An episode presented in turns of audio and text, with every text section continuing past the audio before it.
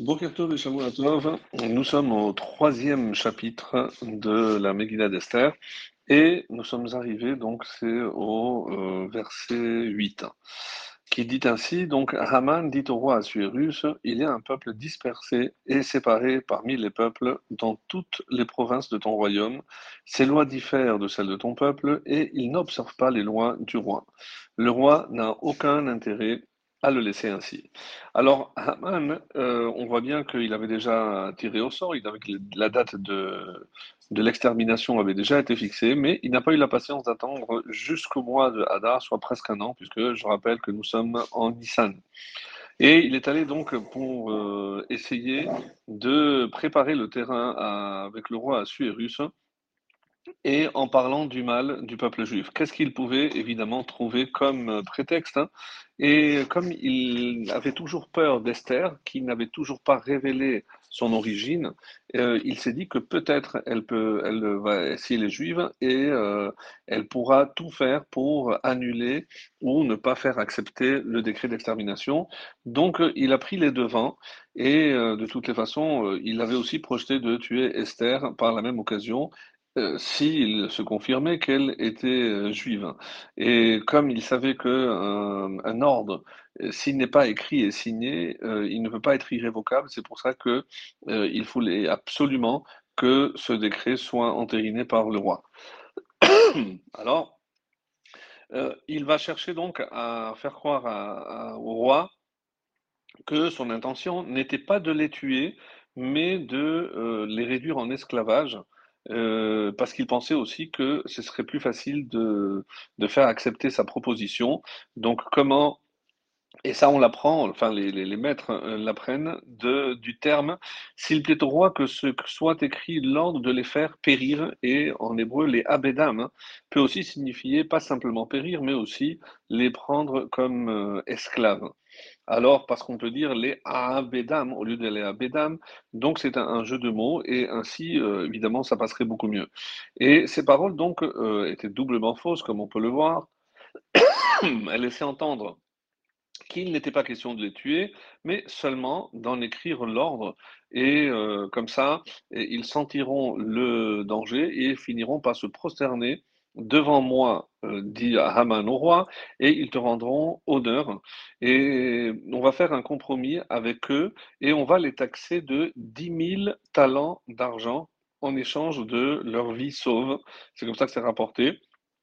Alors, d'après une estimation qui est rapportée euh, dans le Meam Loez, ça correspond à peu près à une euh, quantité astronomique, 255 tonnes d'argent. Alors, c'est pour ça qu'il lui dit, et sinon, moi, euh, je te paierai ces 10 000 talents si euh, tu veux euh, ne pas avoir à imposer ce, ce, ce, ce cette nouvelle taxe. Moi, je suis prêt à, payer. Plus tard, donc, Aman va ordonner de façon très très claire, évidemment, de ne pas juste prendre leur argent, mais aussi de les tuer. Voilà donc comment Haman a rusé pour obtenir l'accord du roi et c'est la preuve que euh, personne ne savait euh, manipuler euh, la calomnie plus qu'eux. Et ensuite, dans le même Loez, il y a un long, long développement de tout ce que Haman a tenu comme discours pour faire paraître toutes les différences. Par exemple, Sachez que euh, il se prétend un peuple unique sur la terre. Il n'accepte ni la nourriture ni les boissons de notre peuple. Euh, si l'un d'eux change quoi que ce soit à ce comportement, on l'accuse de modifier leurs lois. Euh, ce sont des, des, gens qui ont des dents très longues, ils passent leur temps à boire et à manger. Regardez comment ils célèbrent le Shabbat, les fêtes, toute occasion est bonne pour célébrer et manger. Ils ont le Oneg Shabbat, euh, quelque chose que le roi ne fait même pas. Euh, ils allument des bougies, le Oneg Yom Tov. Et euh, chaque occasion, donc tous les mois, ils ont Rosh Chodesh. Une fois, ils disent que c'est un jour, une fois, ils disent que c'est deux jours. Et sachez que lorsque la, la, lune apparaît, ils disent que la couronne de David se renouvelle comme la lune, qu'elle nous délivre de cet imbécile de roi et que l'égoïme disparaisse de la terre. Comme on sait, dans tout mensonge, il y a une partie de vérité, donc il, le début évidemment, puisque David Melech Israël Kayam, c'est vrai, mais la suite, il l'a inventé pour évidemment arriver à ses fins. Le mois de Nissan, il fête huit jours, alors que la Torah ne parle que de sept. Il euh, fabrique des espèces de galettes qu'il mange. Voici le jour où nos ancêtres ont été délivrés d'Égypte et ils doivent se pencher. Euh, et à chaque occasion, ils disent que le Créateur nous débarrasse de ce mauvais royaume et nous délivre de cet imbécile de roi.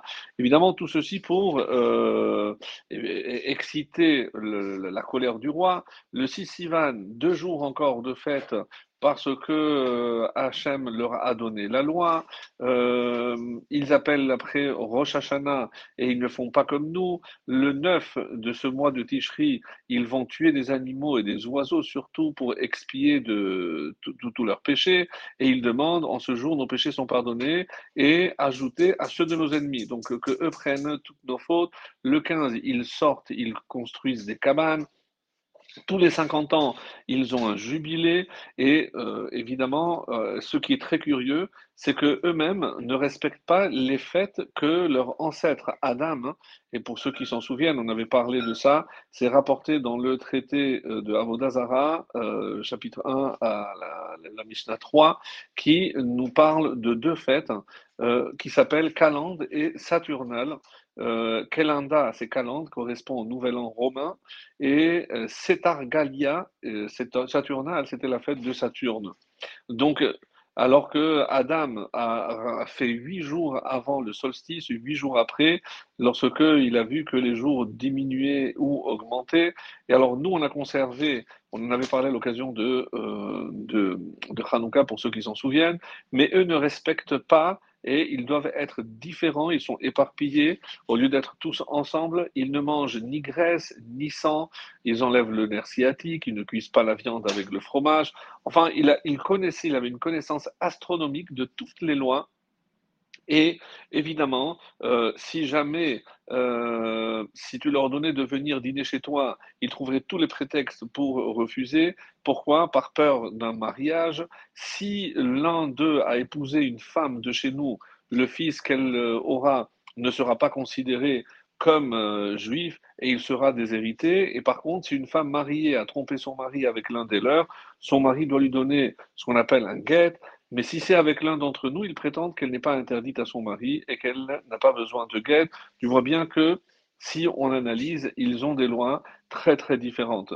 Et c'est pour ça que on peut, on peut craindre que si jamais ils s'associent contre nos ennemis, ils vont, ils risquent de se rebeller. Et on écoute ici, on a l'écho de, des conseillers, ce qu'ils avaient évidemment euh, transmis comme crainte à Pharaon, à croire que de tout temps, euh, cette crainte du juif qui peut prendre le pouvoir, eh ben, elle existe, elle existe toujours.